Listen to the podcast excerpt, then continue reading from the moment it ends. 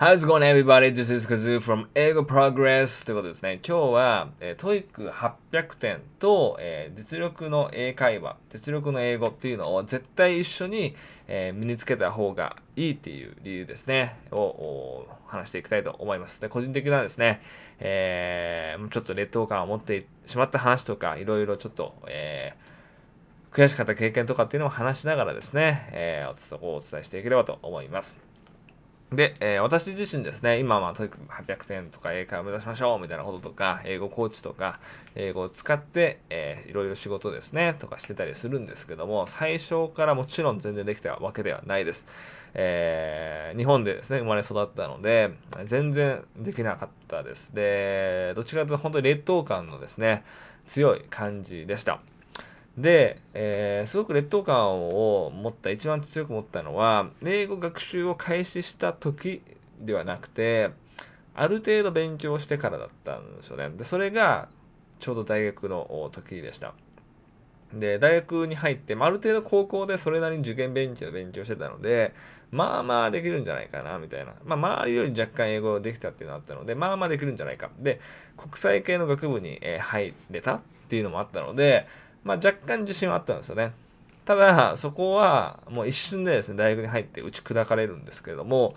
えー、っていうのもこの2つで、まあ、すごくコンプレックスを持ったからなんですよね。で、まずこっちのも英会話の方ですごくこう打ちのめされたというか劣等感、コンプレックスを持ったんですけども、っていうのも、えー、そこのやっぱり国際系の学部だったので、帰国子女の方とか、えー、インターン生の方とか、あとはそれこそ外国人の方とか、いろいろ結構いたんですよね。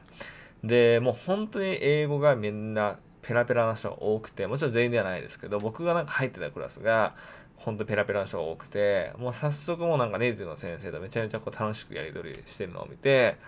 全然その入っていけなかったんですよね、そこに。で、もう悔しいし、で、一番やっぱりこう、劣等感っていうか、わーってなったのは、先ほどお伝えしたように、そのある程度勉強してるのに、なんか負けた、まあ競争じゃないですけど負けたというか、この他の人の方が話せるっていうのがあったので、正直やっぱ日本だけじゃダメなんだなってその時は、え、思ってました。で、やっぱみんなこう海外とかいろいろ経験してたし、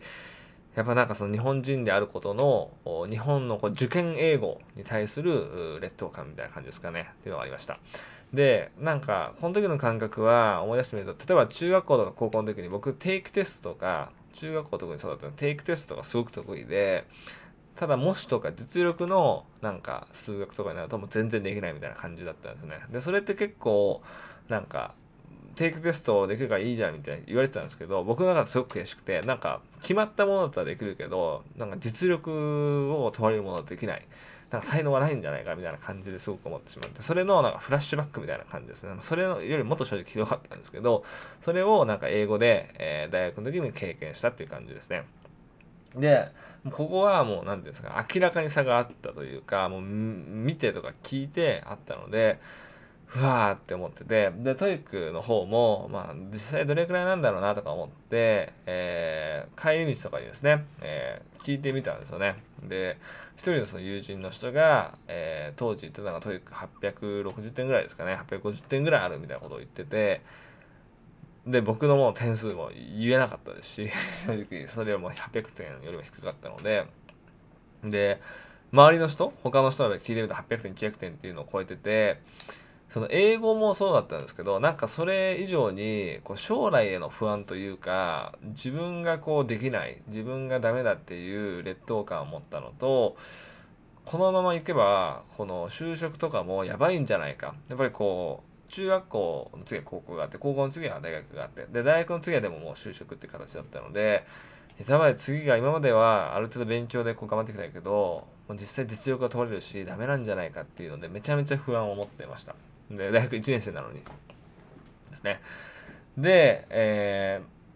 ー、ただ、まあ、どうにかしないといけないっていうのはあったので、何を頑張ろうかなと思った時に、とりあえず、ここの英会話ですね、話せるようになりたいっていうのはやっぱり正直一番あったので、まあ、話せるようになりたいのもそうですし、まあ、聞けるように、なかなかこう聞けないっていうのも若干コンプレックスもあったので、ネイティブ英語を聞き取れるようにしたいっていうのはありました。だからここは本来の目的というか僕が一番鍛えたかった、えところでただ同時にやっぱ TOEIC の点数もすごく取りたいなっていうのはあったのでやっぱ点数でバシッてやっぱ見せられるといいな。でそれでやっぱり就職のこととかですね不安だったのでとりあえず800はいって900ぐらいまあいけたらいいなっていうのは思ってました。なのでほん本当はここをまあ一番に鍛えたかったんですけどもあくまでまあターゲットとしてですね指標として古語を目指していったって形ですね。だから古語を鍛えながらこちらを目指していったっていう形です。まあ、それが今の僕が英語コーチングとかいろいろ YouTube で伝えてるこれを鍛えて古語をターゲットしましょうってところがあのつながってるんですけどもそこを目指していろいろ学習してて本当にですね最初は全然うまくいかなかったんですけど試行錯誤していってですね本当に心理学とか行動科学とか、えー応用言語学とかいろいろ勉強していって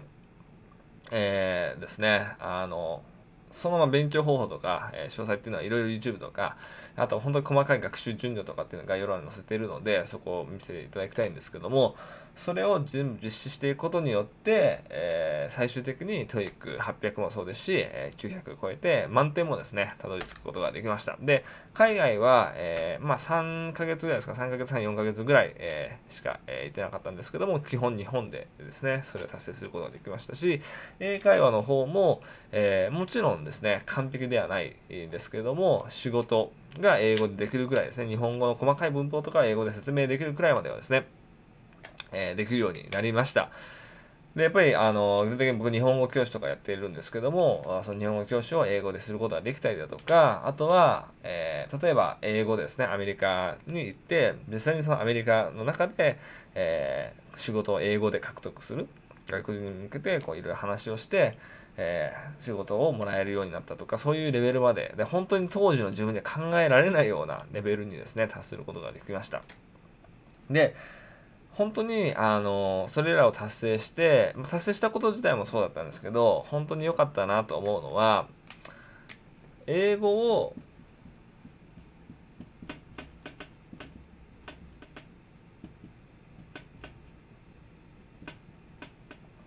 楽しんで、で、英語で、まあ、楽しむ。この本当に2つですね。正直やっぱ英語自体すごく好きですし、今でもちろん好きなんですけど、英語自体ですね、やっぱコンテンツとか、えーを見たりだとか、あの、やっぱりこう最初英語学習始めた時はなかなか分かんないからあーってなっちゃうんですけどある程度できるようになってくる。特にこの TOEIC800 点とか、えー実力を鍛えていったことによって英語を使いながらその何ですかね英語どんどん良くなっていく、まあ、聞けば聞くほど良くなっていく。で例えば映画とか、えーテレビのドラマとかをもう本当に楽しむ英語のコンテンツですよね。を楽しみながら、えー勉強できたっていうのはすごくやっぱ自分の中で大きかったです。そこのやっぱ線が古語の線だったから800で実力英語をある程度つけるってところだったのででそこでもう本当に英語楽しくなりましたしあとは英語で人生を楽しむっていうところですね。あの例えば本当にあの友人がもちろんその日本人だけ対象じゃなくて、えー外国人になったりだとか、えーあとは仕事もそうですよね。仕事も別に日本だけじゃなくて海外の会社ので働いたりとか海外の経営者まあ直接海外の会社で働いたことはないですけど海外の会社を経由しているところで仕事をもらったりだとか本当にいろんな選択肢がやっぱり増えていったので、えーもう本当にこう楽しむもうまさにこう人生を楽しめるようになったなって僕は思ってます。で特にちょっと今のとこもつながるんですけど人生のこうレールですね。人生の幅選択肢みたいなのがすごく僕の中で増えたなと思ってるのでやっぱりこう英語がなんかできない将来不安がある時はこう一本のレールを進んでいってなんかこううわどうしようっていう感じで息苦しかったんですけどやっぱり英語をですね英語ができるようになっていってある程度ここのやっぱ線が越えられてからはなんかこれもできるんじゃないかとかあここの会社もなんかいけそうとかあ海外だとこういうのもありあるなとか、えーなんかいろんなやっぱレールができていたんですよね。特に日本語教師とかもそうですしあのやっぱり英語ができなければ日本語教師やろうと思わなかったと思いますしまあ実際に英語が話せた。それはやっぱこの実力ってところにつながるんですけどやっぱりこう英語話せたから日本語教師として始めてでそこから会社も独立して、えー、もう本当にこうフリーでやるみたいな形の本当にそれこそ人生のレールですよね。そういったレールをやっぱこうコントロールできたまあ TOEIC の点数にしてもそうですよね。やっぱこう就職の時にやっぱ TOEIC の点数が見られて会社応募できるところが増えた、まあ、それ自体もやっぱりこうレールを増やすことができるっていう形なので僕は英語はやっぱり全てだと思えないですしあの英語を結局英語をめちゃめちゃ勉強して英語じゃないっていうのも全然僕はありだと思うんですけどもただやっぱり英語を学習してここの2つですねを超えることによってやっぱ選択肢っていうのが増える。で選択肢が増えてば悪いことって絶対ないと思うので僕自身選択肢が増えたから今までこう一本の道で苦しくて本当に正直もう嫌だなんか正直人生が嫌だなって思ってたのが希望が持てたというかこれもなんかもしかしたらいけるかもしれない。実際わかんないですけどなんかあるかもしれないっていう少なくとも希望を持つことができてたのですごくやっぱり行きやすくなったところはあります。なので僕が本当にここを達成していただきたい理由としてはそのスコアがあって自慢してほしいからとか英語を自慢してほしいからまあそれもいいんですけどそこの先ですよね。そこの先にやっぱり皆さんのこう選択肢が増えて、まさにこの英語を楽しむ、そして英語で人生を楽しめるようになるっていうところが僕がやっぱり一番ここを取るべきですね。この2つを鍛えるべき理由だと思いますし、皆さんに何よりもそれを実現してほしいっていうふうに僕は思っているので、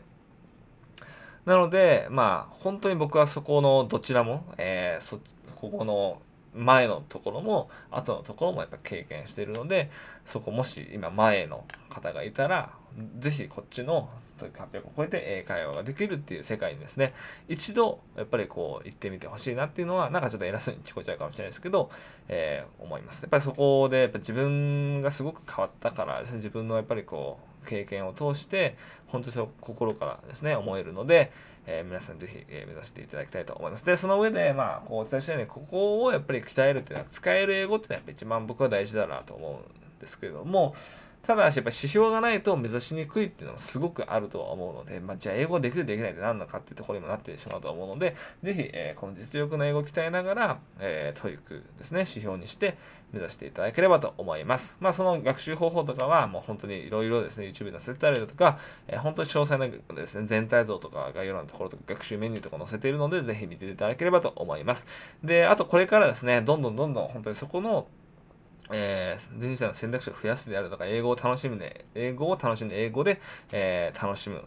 のを達成するために、ここを最低ラインとですね、設定して、それをじゃあ達成するためにどういう風にすればいいのかっていうのを、あらゆる重要なことをですね、これからどんどんどんどんですね、投稿できればと思うので、ぜひチャンネル登録していただければと思います。それではですね、ここまで見ていただきありがとうございました。Alright, I'll see you guys in the next one. Bye bye!